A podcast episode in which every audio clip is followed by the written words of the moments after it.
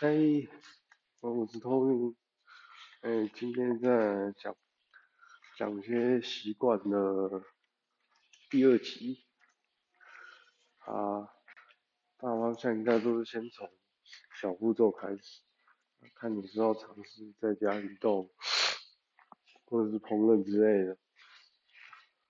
哦，因为鼻子有点不舒服，那有点鼻塞，见谅。呃，我是之前有买哑铃啊，刚好可以拿出来逼自己举一下。那我也会从电脑或手机下手找一些想学的东西啊，A P P 之类的用看看。啊，如果真的受不了，耍废放松一阵子啊，等疫情结束再再开始也比较没有借口。啊，尽量找些东西来尝试，一点点、一点点的有进步就好，大概是这样。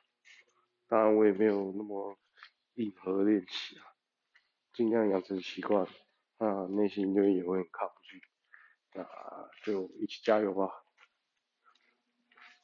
嗯，那我习惯通常是会先一次做到位，那因为之后也会因为。